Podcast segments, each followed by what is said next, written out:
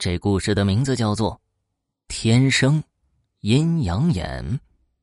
看老二天生有一双阴阳眼，这是他在十岁那年被发现的。那个时候，人民公社正在大办食堂，一开始人们都抢着往死里吃，后来就限量，吃不够，有饭量大的人夜里就去大食堂里偷着吃，有贼就得抓呀。看老二他爹是生产队长，便组织民兵夜里去蹲点儿。看老二也跟着去凑热闹，可是他们一连蹲了三天，贼毛也没抓到一根但剩下的饭菜还是有所减少。看老二他爹这天亲自上阵，带人守在食堂门外听声。夜深了，更深了。他们忽然听见食堂里边啊，隐约的传出了碗筷的响声。看老二他爹大吼了一声，一脚就把门给踢开了，打开手电，领着人就冲进去了，却发现根本就没有人。可是此时啊，跟在后面的雀老二却惊叫了一声：“鬼！”喊了一嗓子，就倒在了地上。等他醒来，大家问他。他说出了两个人的名字来，而这两个人恰恰就是村里前些天被饿死的。大家上前观察，发现碗筷确实有被动过的痕迹。饿死鬼前来偷吃饭菜，这事儿啊，真是非同小可。村里人一连恐惧了多日，直到食堂停办，也没有人再敢去偷吃了。这件事使得阙老二声名大噪。都说这孩子了不得呀，长了一双阴阳眼，不但可以看到凡间的人，也可以看到死去的人，这简直就是神仙呐！从此，人们便对阙老二刮目相看。又有一年，村里搞政治运动，所有的一切都乱套了。村上有个叫吴奎的，一张两片嘴皮子能说，带头扯旗造反。夺了大队领导的权，他摇身一变成了村里炙手可热的头号人物。没多久，他的老婆芦花突然死了。随后啊，他便对村花李梅展开猛烈的追求。以前李梅根本就不拿正眼瞧他，可现在吴奎成了一把手了，他就半推半就的答应了他。这天，他们举行了革命化的婚礼。晚上。年轻人去闹洞房，已经十六岁的阙老二也去看热闹。这边正闹着呢，灯光突然就暗了，忽然就瞧见吴奎的两手捂脸，哇哇大叫。他好像被人追打似的，一会儿从地下跳到炕上，一会儿又从屋里窜到院外，脸的两边啊都快肿起来了。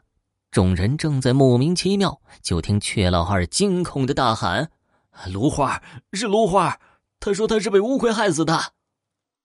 说完，又倒在地上了。虽说是动乱年代，但毕竟是人命关天呢，上面还是派人来追查了。来人找的阙老二，让他描述当时的情景。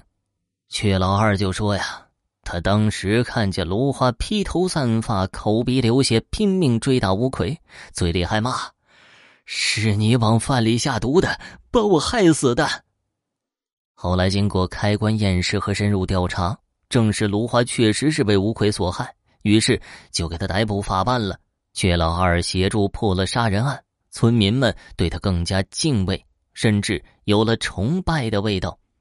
凭借一双阴阳眼，阙老二本可以去当巫师大仙儿，但是他却不肯去，只会在田里死受。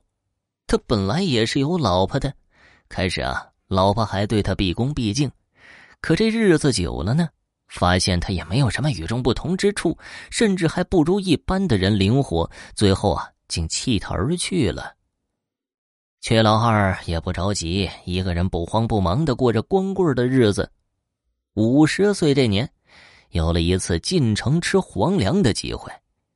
新任县长不知怎么的，听说有个叫阙老二的农民生了一双阴阳眼，就派人把他请去了，要他呀到县政府收发室去看门，还给他发工资。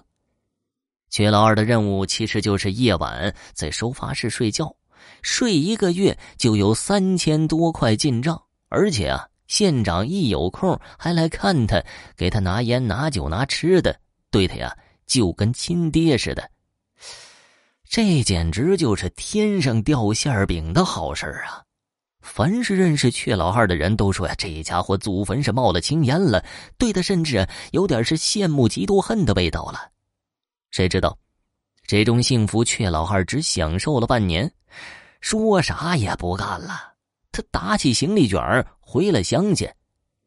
听说阙老二回来了，村里人成群结队来看他，人人都想知道啊他辞职的原因。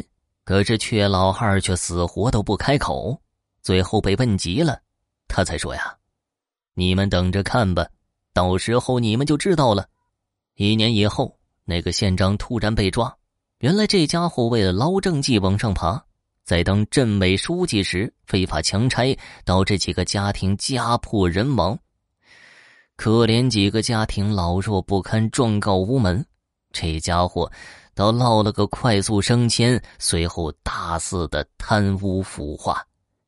他本人也知道自己罪孽深重，便把阴阳眼阙老二请来为他保驾护航。